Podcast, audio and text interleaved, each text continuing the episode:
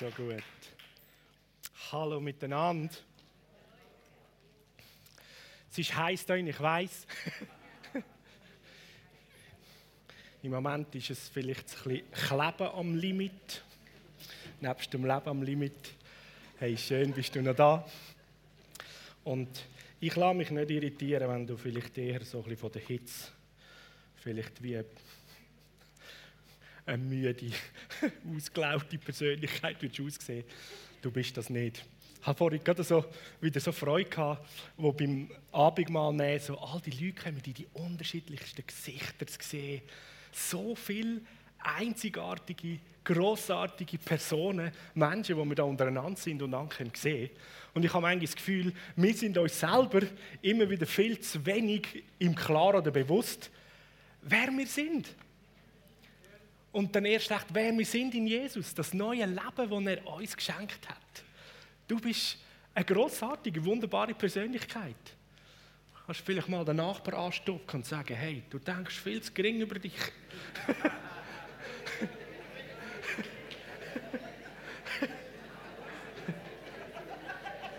Stell dir mal vor, wenn der Jesus, wo wir staunen über ihn, und immer mehr kennenlernen, er sagt, er lebt in dir und in mir.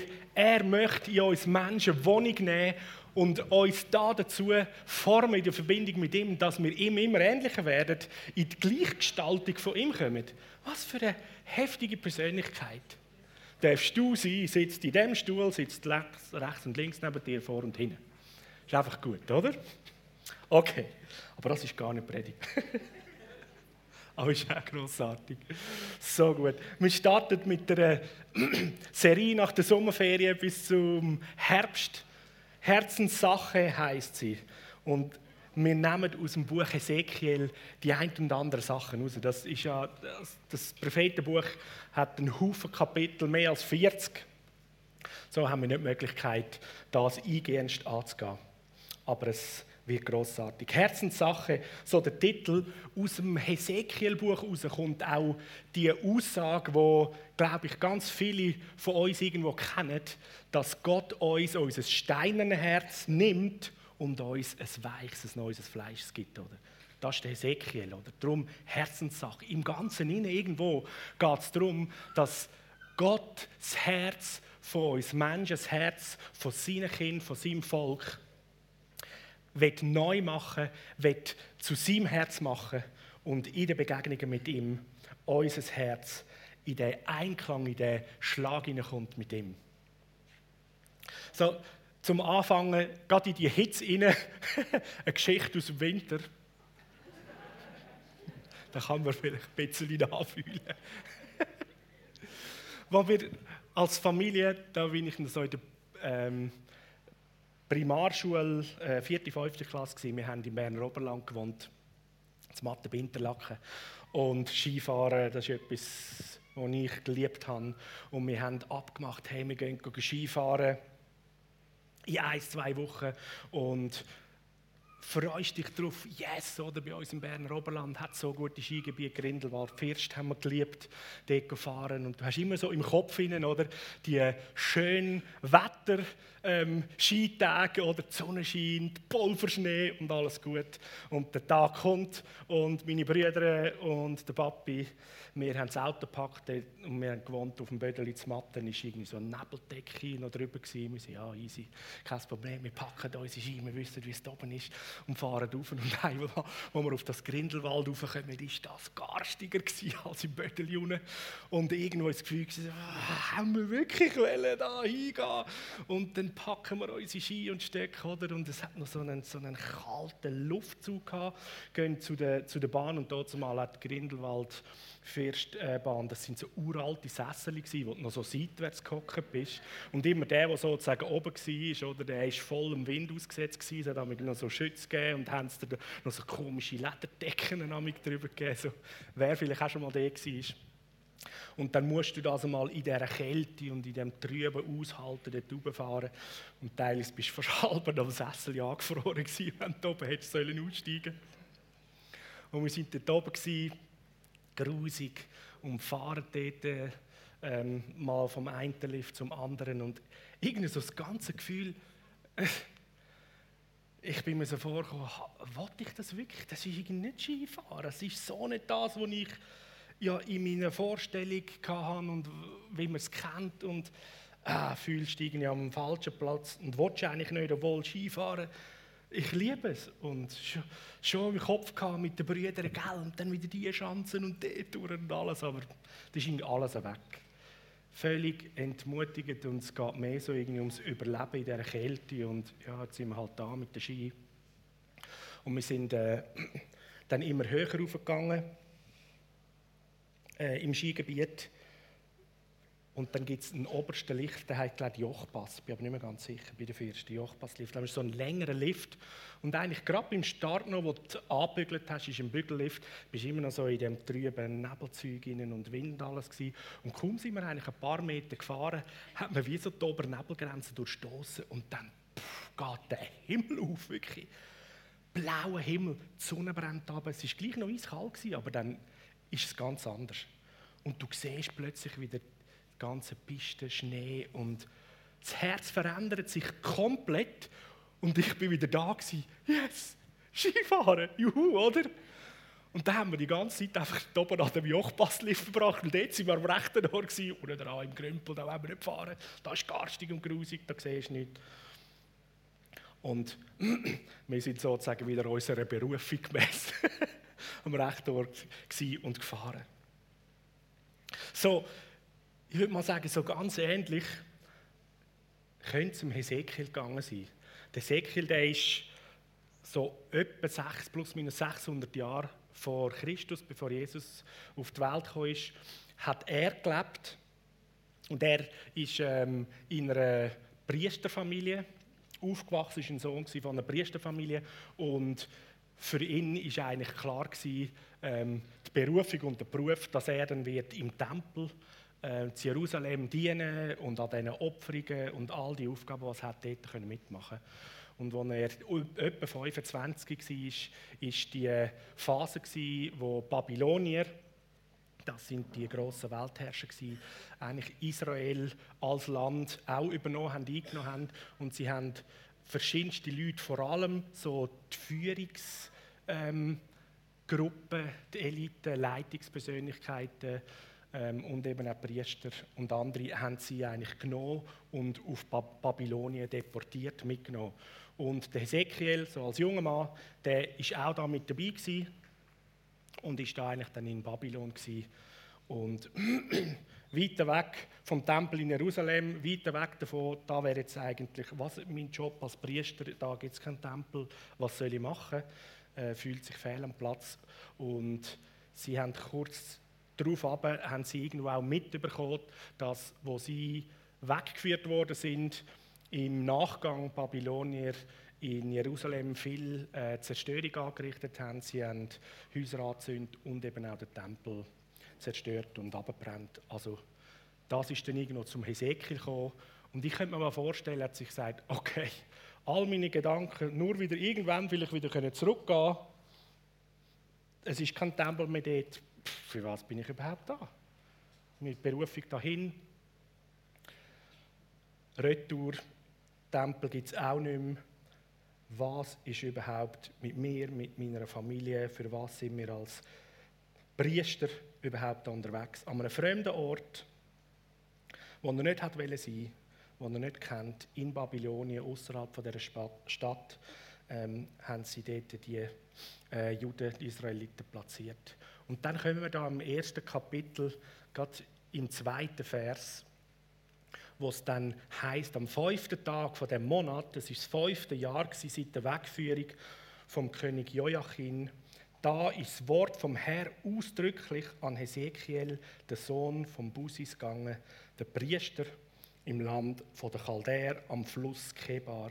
Und die Hand vom Herr ist dort über ihn gekommen. so der Hesekiel macht eine heftige oder erlebt eine heftige Begegnung mit Gott. Und vor ihm als Priester war er eigentlich gut geschult gewesen, vor allem gerade so im Mose, im Gesetz, wo sie hatten, das sind die fünf Bücher Mose. Und hat sicher auch weitere, äh, die weiteren Bücher gut kennt und vielleicht der ein und andere Prophet, der schon vor ihm war. Er war ein Zeitgenoss von Jeremia und man nimmt an, dass er je nachdem von Jesaja auch schon Schriften von seinen prophetischen Aussagen kennt hat. Aber da wäre eine Nebensache so das Gesetz, Mosebücher. Und da hat er sicher kennt und gewusst, der Mose hat Begegnungen mit Gott gehabt, vor ihm. Da war ein Elia und Elisa, die solche eindrückliche Begegnungen hatten. Und eigentlich bis zur Zeit, bevor Jesus auferstanden ist, hat es nur ab und zu bei speziellen Situationen gegeben, dass eigentlich so eine Begegnung mit einer Offenbarung mit der Herrlichkeit von Gott für Menschen war. Man würde sogar auch im Neuen Testament lesen, dort, wo Jesus getauft worden ist. Die einen haben das irgendwie gesehen und erlebt, die anderen nicht, hat sich der Himmel aufgetan. Oder Jesus selber mit drei von seinen Jüngern auf den Berg gegangen ist und eine Begegnung hatte, so der klassische Begriff, der Berg von der Verklärung. Dort, wo die drei Jünger den Himmel offen gesehen haben und Jesus hat mit äh, Mose und Elia geredet. So hat es einige vorher gehabt. Jetzt ist der Hesekiel da und Gott redet zu ihm. Er hat eine Begegnung mit dem Herrn. Und er beschreibt das. Und ich habe geschaut und siehe, ein Sturmwind ist von Norden her gekommen, eine grosse Wolke, ein Ladensfeuer von einem Strahlenglanz umgeben. Aus seiner Mitte aber hat es wie Gold Schimmer glänzt, mitten aus dem Feuer. Und mitten in dem Erscheinen ist eine Gestalt oder sind Gestalten von vier lebendigen Wesen gewesen, und das ist ihr Aussehen gewesen. Sie haben Menschengestalt gehabt. Und jedes von ihnen hat vier Gesichter und jedes von ihnen hat vier Flügel gehabt. Und dann Vers 10 Ihre Gesichter sind so gestaltet. Vorne das Gesicht von einem Mensch, auf der rechten Seite bei allen vier das Gesicht von einem Leu, links bei allen vier das Gesicht von einem Stier und hinten haben alle vier das Gesicht von einem Adler gehabt. Bei euch steht es, oder? Ich kann es lesen. Genau. Mir hat es abgeschnitten. So, ihr seht das auf dem Bild, das ist mal so ein, Versuch von einem Künstler, der da mal so etwas versucht zu malen. So, der Hesekiel hat ein Bild, eine Begegnung mit Gott und sieht und hört. Eine gewaltige Sache. Und es geht dann nachher der, ähm, weiter in dem ganzen ersten Kapitel, die Beschreibung, dann nachher sieht er noch ähm, Räder ähm, bei jedem von diesen Wesen. Und die Räder, die sind irgendwo mehr als dreidimensional, wie er beschreibt. Die können in alle Richtungen können die fahren und müssen nicht drehen. Die Räder sind voller Augen. Nebst dem sind die Räder wie lebendig. Das heißt, er beschreibt, es ist der Geist vom Wesen ist in dem Rad drin. Das heißt, die sind wie miteinander verbunden, obwohl sie nicht miteinander angemacht sind. Und die bewegen sich alle miteinander aufgrund davon, immer wenn sie das Reden von Gott hören, ah, da kommt noch Reden von Gott, und es geht dann eigentlich noch weiter auf, dass er sieht, dass über diesen Wesen, eigentlich, wo sie ihre Flügel ausbreitet haben, sich wie so eine Himmelsausdehnung öffnet. Da sehen wir im, äh, ab Vers 26, können wir lesen, das habe ich ja mitgenommen. Und oberhalb von der Himmelsausdehnung, wo über ihren Häuptern war, ist das Gebilde von einem Thron anzusehen wie ein Saphirstein. Und oben auf dem Gebilde vom Thron, da ist eine Gestalt gesessen, anzuschauen wie ein Mensch. Und ich habe etwas wie Goldschimmer gesehen, wie es aussieht von einem Feuer inwendig ringsum, von der Erscheinung von seinen Ländern nach oben hin und von der Erscheinung von seinen Ländern nach unten hin, habe ich wie das aussehen von einem Feuer und einem Glanz, wo rings ums Her war. Und wie der Bogen aussieht, wo an einem Regentag in der Wolke erscheint, ist auch der Glanz ringsum anzusehen. Also das ist sozusagen wie ein kompletter runder Regenbogen über ihm auch. Und das Zeichen, ähm, wo Gott ja ähm, Noah gegeben hat, der Regenbogen, das Zeichen von ich werde die Menschen nie mehr auf so eine Art und Weise ähm, richten oder Zerstörung bringen, sondern Gott sein Herz sagt, ich bin der Gott, der eigentlich Leben und Frieden bringen will. Und das ist das Zeichen. Und so der Ezekiel, der das ganz sicher gut kennt hat und da drin, wie am Schluss von dieser ganzen Vision, das ist der Abschluss, so der Regenbogen sieht, so die Botschaft davon, hey, das ist das Herz von Gott. Ich begegne dem, ähm, ich begegne dir und ich bin der, der nicht Zerstörung bringt, obwohl je nachdem dass, äh, die Begegnung und das Bild, die Vision ähm, meistens sicher sehr furchteinflößend ist. Wenn man in der Bibel liest, ist fast in jeder Situation, wo Menschen eine Begegnung mit einem Engel oder so, mit der Gottes, Gottes Gegenwart und Herrlichkeit haben, dann kommt tiefe Ehrfurcht oder Angst über sich. Und eines der ersten Worte von den Engel oder von Gott war, hab keine Angst, fürchte dich nicht, oder? Da erinnern wir uns, Maria ist so gegangen, beim Gideon ist es so gewesen, der Josua und weiter. Das ist fast unisono durchgehend. So, wir Menschen reagieren mit, oh, ich Mensch, jetzt vergehe ich, oder? Und so da beim Hesekiel würde ich mal so sagen, da ist das Reden bildlich gewesen, ist der Regenbogen der komplette da gewesen. Hey, das ist im Fall etwas Grossartiges. Es ist gut, hab keine Angst. Friede drinnen. Genau, ich sehe das Bild. Und das Aussehen von der Erscheinung, das sagt der Hesekiel dann am Schluss. Das Aussehen von der Erscheinung, von der Herrlichkeit vom Herr ist das für ihn gewesen. Ich habe die Herrlichkeit vom Herr gesehen. Jetzt Eben, es haben schon verschiedene Künstler versucht, das irgendwie zu zeichnen. Oder schon nur der Beschreib von Ezekiel oder von dem, was er da gesehen hat, ist irgendwie, wow, wie willst du das, wie willst du das können erfassen? Und die Beschreibung, die er ja auch wieder braucht, es hat ausgesehen wie, oder es ist gemäß einem Wesen wie, ähm, wo uns da wirklich irgendwie die Sprache fast fehlt oder die Erfahrungen oder andere Bilder, das können zu machen aber eine gewaltige Begegnung von der Realität, von der himmlischen Realität, die er dort sieht. Und er ist ein Priester, eben, junger Priester gewesen, und da mit 30, wo er diese Begegnung mit Jesus hat, wäre eigentlich genau der Zeitpunkt gewesen, ab 30 wäre so ein junger Mann in den Priester, aktiven Priesterdienst eingesetzt worden, um jetzt auch mit an den Opferungen und all diesen Tätigkeiten teilnehmen. Aber er ist ja völlig an einem anderen Ort fühlt sich daneben nutzlos, seine Berufung ist irgendwo. Und sieht da drin, sage ich mal, genau das, wo er kennt, wo seiner Berufung und seiner Bestimmung eigentlich entspricht. Ich möchte euch mitnehmen, im, ähm, in der Wüste, wo das Volk von Israel ja unterwegs war, hat der Mose die Begegnung und er sieht eigentlich, die himmlische Realität und es heißt, Gott hat ihm die himmlische Realität gesehen und ihm Instruktion gegeben, wie kannst du, soll er jetzt das wie sichtbar bauen, damit sie als Volk bei ihnen in der Wüste wie auch im Physischen ein Abbild haben und irgendwo einen Bezug oder ähm, mehr etwas Sichtbares haben, um können verstehen oder drin hineinkommen, in was für Realität sie im Unsichtbaren sind, von dem Gott, wo sie ja nicht gesehen haben. Und der Beschreiben von der, dem Zelt, der Stiftshütte und dann der, die Bundeslade im Speziellen. Und was da eigentlich der Hesekiel gesehen hat, kann man sagen, ist die himmlische Realität von der Bundeslade. Oder?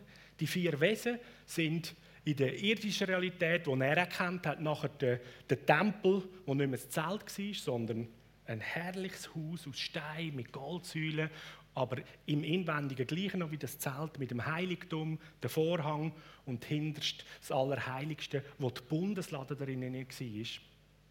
Und die Bundeslade ja so, angemacht, äh, so gebaut war, mit diesen Stangen, vier Männer haben die Bundeslade getragen und sie haben eigentlich Gottes Gegenwart und Herrlichkeit, wenn sie weitergezogen sind als Volk, mit sich auf den Weg genommen. Gott ist mit ihnen mitgegangen. Und jetzt sieht da der Hesekiel, könnte ich mir vorstellen, so, ah, so ist das. Das ist ja noch viel heftiger. Und wir haben da irgendwie langsam ein bisschen eine religiöse Symbolik. Oder ja, so ein paar Männer mit Stecken, die einen schweren Kasten tragen. Und ja, es ist schon heilig und alles, oder? Und der Deckel, wo eigentlich der Gnadenthron ja äh, genannt wird, auf dem Deckel sind die Cherubim mit diesen Flügeln, das haben sie als Abbild gehabt. Und jetzt seht ihr, das sind eigentlich Cheruben, ähm, die wahren Engel, dann mit diesen vier Gesichtern, da in all Himmelsrichtungen wo sie, wo sie eigentlich den Gnadenthron, das, eben die Ausdehnung, wie ihr seht, tragen und auf dieser Ausdehnung ist der Thron. Und was bei, im Tempel oder noch bei der Stiftshütte war, ist eigentlich auf dem Gnadenthron ist nicht ein Thron äh, gebaut wo dort ein, wie ein Figürchen wie ein Mensch drauf sitzt, sondern dort ist einfach die unsichtbare ähm, Gegenwart, Shekinah, Gegenwart von Gott gewesen und sichtbar fürs Volk in der Nacht, also Feuersäule und eine Wolkensäule, ähm, so eine Wolke den Tag durch, aber nachher zur, zur Zeit, ähm, wie David, Salomo ähm, und Könige nachher, ist eigentlich nicht mehr die Gegenwart als Wolken oder Feuersäule sichtbar gewesen, aber im Tempel, im Allerheiligsten, ist die Gegenwart da gewesen. Da ist immer einmal im Jahr ist ja der Hohepriester, der äh, die Sühne Opfer Sühneblut mitgenommen hat, ist da ja jedes Mal eigentlich übernatürlich anbetend vor dem dicken Vorhang stand und innen entrückt worden. Dort innen ist es gleißend hell, weil Gottes Gegenwart ist das Licht selber und seine Herrlichkeit und hat dort dann sozusagen wie Sühneblut an die Bundesladen angespritzt und ist dann wieder raus entrückt worden, um rauszukommen und das Volk segnen. Und es war klar, hey, es ist Frieden mit Gott es ist alles gesühnt. Wir sind im Reinen mit unserem äh, Gott, obwohl wir aus uns aus keine Chance haben, irgendwie gerecht zu sein. Er muss es für uns machen. Und genau so hat das nachher Jesus gemacht. Als endgültige Opfer, als das letzte Lamm, ist er gegangen. Und ist selber bei der Himmelfahrt ist er ins Allerheiligste hineingegangen und er hat sich praktisch sichtlich präsentiert. Es ist vollbracht uns alles trägt. Und der Heilige Geist ist gesendet worden. Da könnte man eigentlich wie das im Bild sehen, wenn der Priester wieder rauskommt, kommt der Heilige Geist und ist jetzt da bei den Menschen, bei seinen Kindern, bei uns. Und er, das beschreibt der Paulus wunderbar. Und er sagt, er ist der Siegel, das Unterpfand, er ist der Zeuge in dies und in mein Herz inne. Die Gewissheit vom Heil. Ja? So, zurück zum Hesekiel. Das war für ihn eine Bildsprache, wo ich würde sagen, eine neue Offenbarung. Wow, die Realität, wo ich eigentlich berufen wäre, können Priesterdienst tun im Tempel. So sieht das wirklich aus in dieser unsichtbaren Welt. Und es ist der sichtbare Thron da gewesen. Und Jesus, der auf dem Thron sitzt, die Menschengestalt und die, die Herrlichkeit, die gewaltige Herrlichkeit. Von der Symbolik, das Wesen, die Cherubim, die die vier Gesichter haben, da gibt es die Parallelen auch ähm, sogar zum Neuen Testament mit den vier Evangelien. Und interessant ist ja, das Gesicht, das vorne raus schaut, ist der Mensch. Oder auch, könnte man sagen, das Abbild, das Ebenbild vom Sohn von Gott. Also von Gott das, was du und ich, was wir dürfen sein und tragen. Und dann rechts ist ja in der prophetischen Symbolik immer auch so zu sagen, rechts ist äh, die Rechthand von Gott, das ist die Kraft, die Stärke, das Gute. Rechts äh, davon ist das Leuen, äh, das Leuengesicht, das ist der König, Königsherrschaft, der Löwe von Juda. Und der Matthäus stellt uns Jesus in seinem Evangelium den König Jesus vor, der Leu. Man sagt auch, das Matthäus-Evangelium entspricht eigentlich am Leu, im Leuengesicht. Auch schon das Volk Israel hat in der Wüste die vier Gesichter ähm, gehabt: Menschengesicht, Leu, ähm, Adler und Stier. Dann der Stier ist links, das ist so der unermüdliche Diener, der Dienst, wo im Markus-Evangelium Jesus als der Diener ähm, zum Ausdruck kommt. Und das wird alles eigentlich in dieser Gegenwart ähm, trägt auch von diesen Cheruben, von diesen Engelswesen, die die Herrlichkeit, den Thron tragen. Da ist die Königsherrschaft und der, ähm, der Dienst und dann der Adler, der gegen hinten schaut, also eigentlich gegen innen Der Adler ist auch die Symbolik von der prophetischen Schau, von der Sicht in die unsichtbare Welt, in den Himmel hinein. Das ist das Johannesevangelium, wo eigentlich der verherrlichte Sohn äh, von Gott, der verherrlichte Jesus zum Ausdruck bringt. Eben Jesus, der nicht nur Mensch ist, sondern auch ganz Gott und verherrlicht und der König auf dem Thron. Und würde sagen, ist eigentlich nicht von ungefähr das Adlergesicht eben gegen ihn schaut. Das ist so die prophetische Schau, die Schau immer auf den Thron hin, immer Jesus vor Augen zu haben, den König vor Augen zu haben, Gott zu sehen.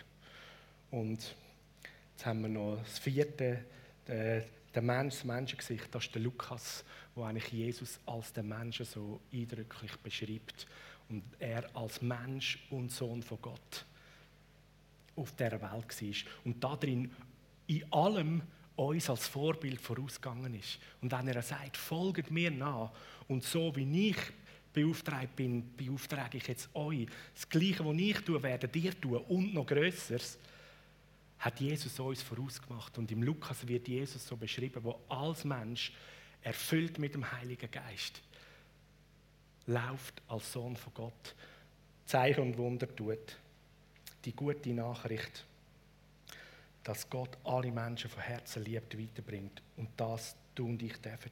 Und so die Wesen, die Cherubwesen, die nicht nur symbolisieren, sondern verkörpern das in sich. Alles in dieser Gegenwart von Gott. Alles da drinnen. So ist, das ist der Beschreib so in dem ersten Kapitel vom Hesekiel und der Titel auch von dieser Predigt, ein neuer Blick. Ähm, ist für den Hesekiel ganz bestimmt in dieser Situation, wo irgendwo trostlos ist, wo ich mir gut vorstellen kann, dass irgendwo auch er irgendwo alle Hoffnung sinken lassen hat und nicht gewusst hat, was soll man überhaupt tun. Und in das inne ist die Begegnung mit Gott und es gibt einen neuen Blick. Und es aus dem Herz vom Vater im Himmel möchte ich mal fast sagen, soll es nicht sein, dass auch du und ich und wir an einem Ort sind, wo die Hoffnungslosigkeit überhand nimmt oder eine Auswegslosigkeit und wir keine Ahnung haben, sondern dass er drin hineinkommt und sich dir und mir zeigt.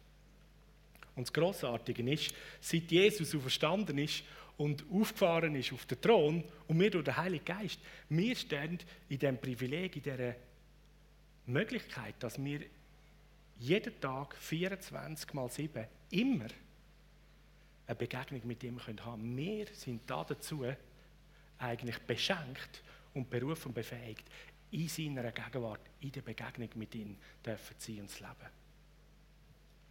Und die,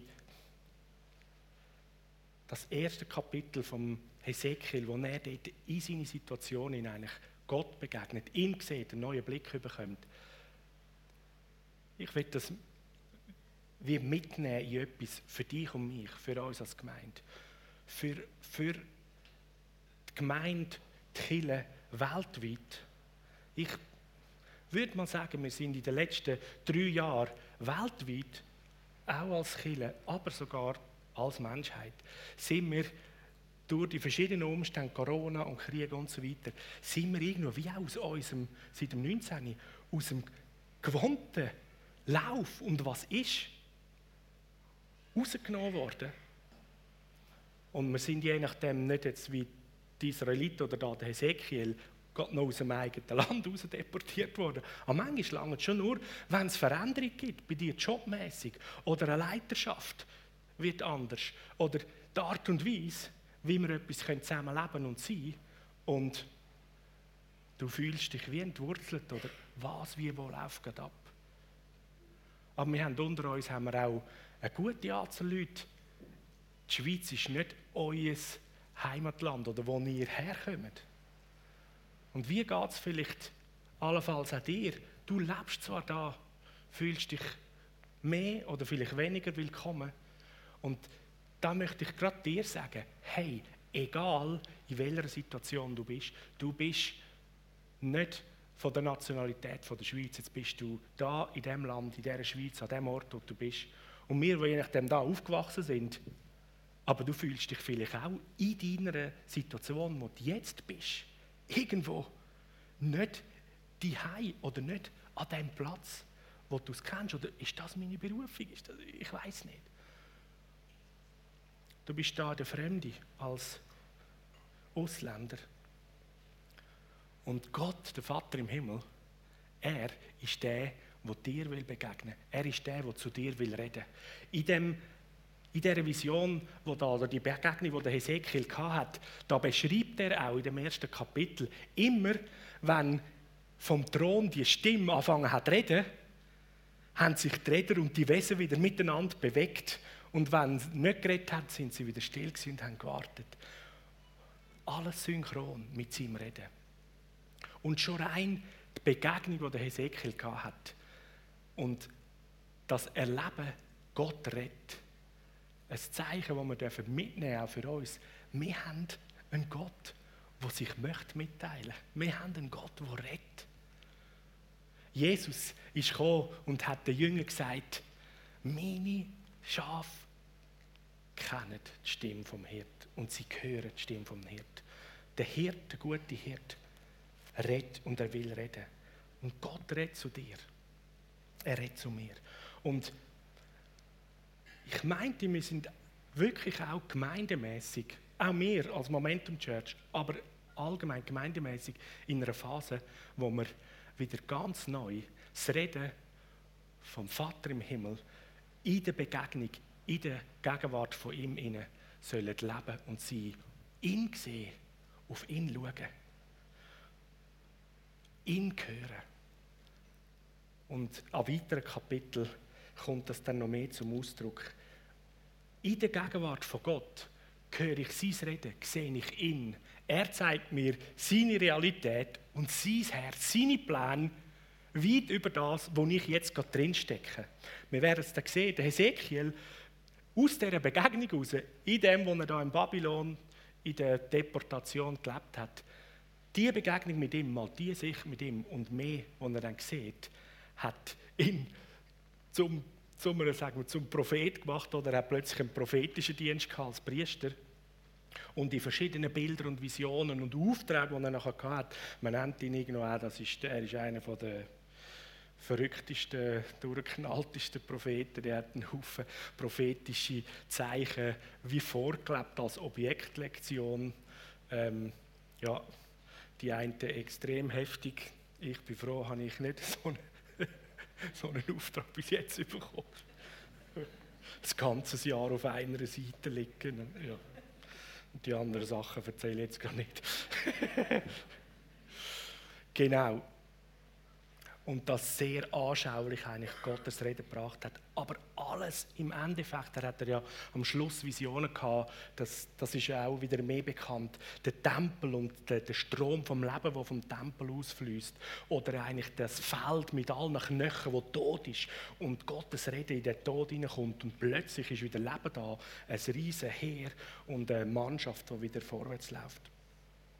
Also ganz, ganz äh, vieles Großartiges. Und er hat sogar am Schluss noch gesehen, dass der Tempel wieder hergestellt ist und dass alles wieder läuft. So fast so ein bisschen, ah, mal, meine Berufung, ich habe eigentlich wieder ein Ziel, oder? Wie immer man das dann nachher äh, noch ausleitet, ob der Tempeldienst und das alles kommt, das ist, äh, ist jetzt gar nicht Thema. Aber da ist mit dem neuen Blick für den Ezekiel angefangen mit dieser Begegnung, da Kapitel 1, und darüber aus, ist plötzlich wieder eine Klarheit hineingekommen. Und die Umstände haben sich noch nicht, noch nicht geändert. Und die haben sich bis zum Tod von Hesekiel für ihn in dem Sinne auch nicht geändert. Er ist gestorben im Exil. Er hat das nicht mehr miterlebt, wie das Volk zurückgegangen ist. Aber in dem Inne der Blick auf seinen Gott, aufs Leben, Begegnung mit ihm, wo sein Herz, wo voller Hoffnungslosigkeit Fragen war oder er später eben auch festgestellt hat, mehr und mehr als Volk, unser Herz ist irgendwo hart geworden. Wenn wir unsere Augen in den Umständen und von unserem Leben und das gilt zu lösen und das und da kommt nochmal irgendetwas und wir verlieren irgendwo den Blick und den Kontakt und Beziehung zu unserem lebendigen Gott. Er, der sagt, ich bin mit euch, ich verlasse euch nicht, ich will euch führen und leiten. Und das bewirkt, dass unsere Herzen anfangen hart werden. Und so hat dem Volk Israel Gott gesagt, aber ich will das steinerne Herz rausnehmen und neu machen. Und genau so heute. Lasst uns in dieser Zeit, in dieser Phase, wo wir sind, die Augen auf Jesus haben, auf den Thron gerichtet haben, in seiner Gegenwart sein. In seiner Gegenwart ist ein Herz weich, ist ein Geist lebendig, ist die Möglichkeit, dass wir mit ihm weiter sehen, als eben wir vor Augen sehen, was die Umstände sind. So wird im Hebräerbrief beschrieben, und Ruth äh, hat das gemalt, auch das Bild von dem Vers ähm, aus dem Hebräer heraus, dass Jesus hat hinter das Kreuz gesehen, die Herrlichkeit gesehen, was alles ist und was sein Weg für uns Menschen, seine Geliebten, Geschöpf, das nach seinem Ebenbild sein, all das wird bedeuten. Und das heißt, um das hat ihn durchgehen durch den ganzen Weg, weil er die Herrlichkeit sieht. Und so werden wir eingeladen nachher aus dem Hebräerbrief raus. Und so jetzt auch wir, wir schauen auf ihn als unser Vorbild und schauen ihn an und werden mitgenommen mit ihm in den weiteren Blick hinter die Umstände oder weit über die Umstände. Und dürfen durch Sachen durchgehen wo wir drin stecken.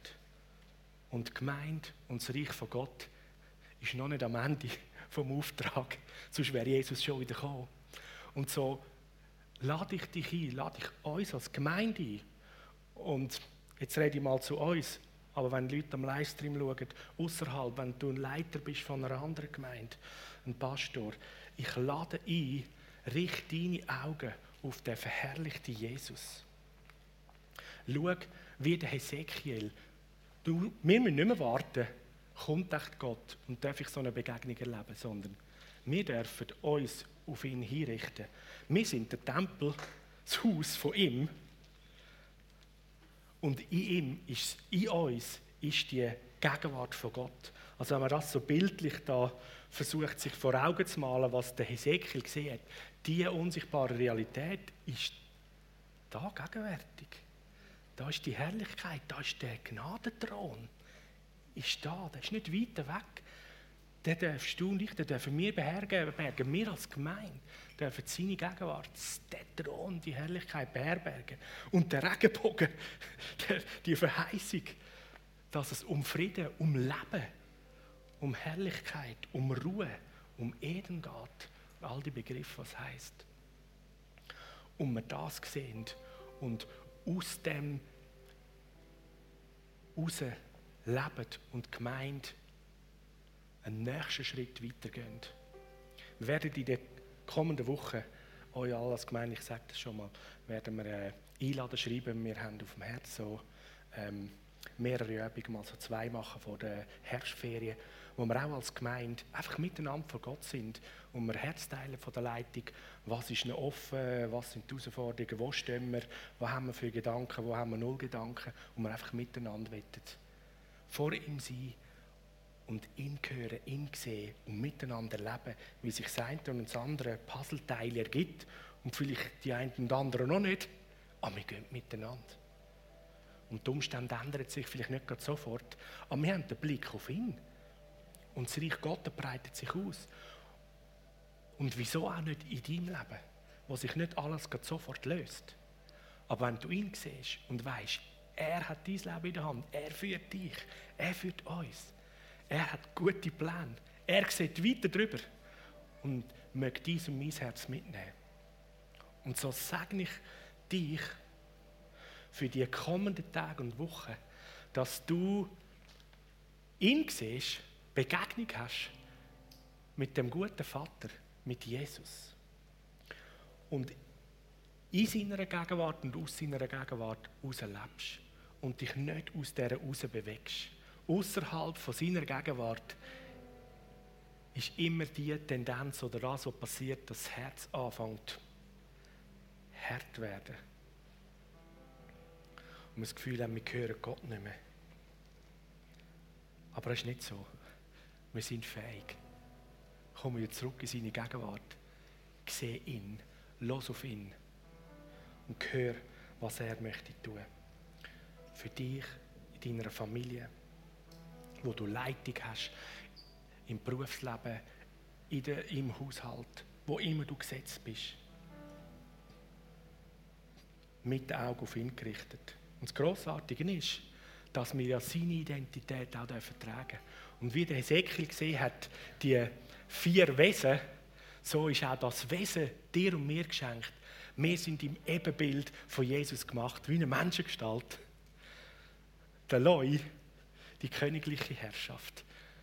Wir dienen, wo der Stier ist, und das Prophetische wie der Adler, wo immer auf ihn schaut. Lasst uns zusammen aufstehen und einfach mit der Worship-Band, mit dem Lied, noch so vor ihm sein und dort, wo du drin bist, dein Leben Herausforderungen hat oder es dir möglicherweise so wie im Hesekiel geht, wo das Gefühl hast, du bist gar nicht an dem Ort, wo deine Berufung ist oder wo du etwas machen kannst.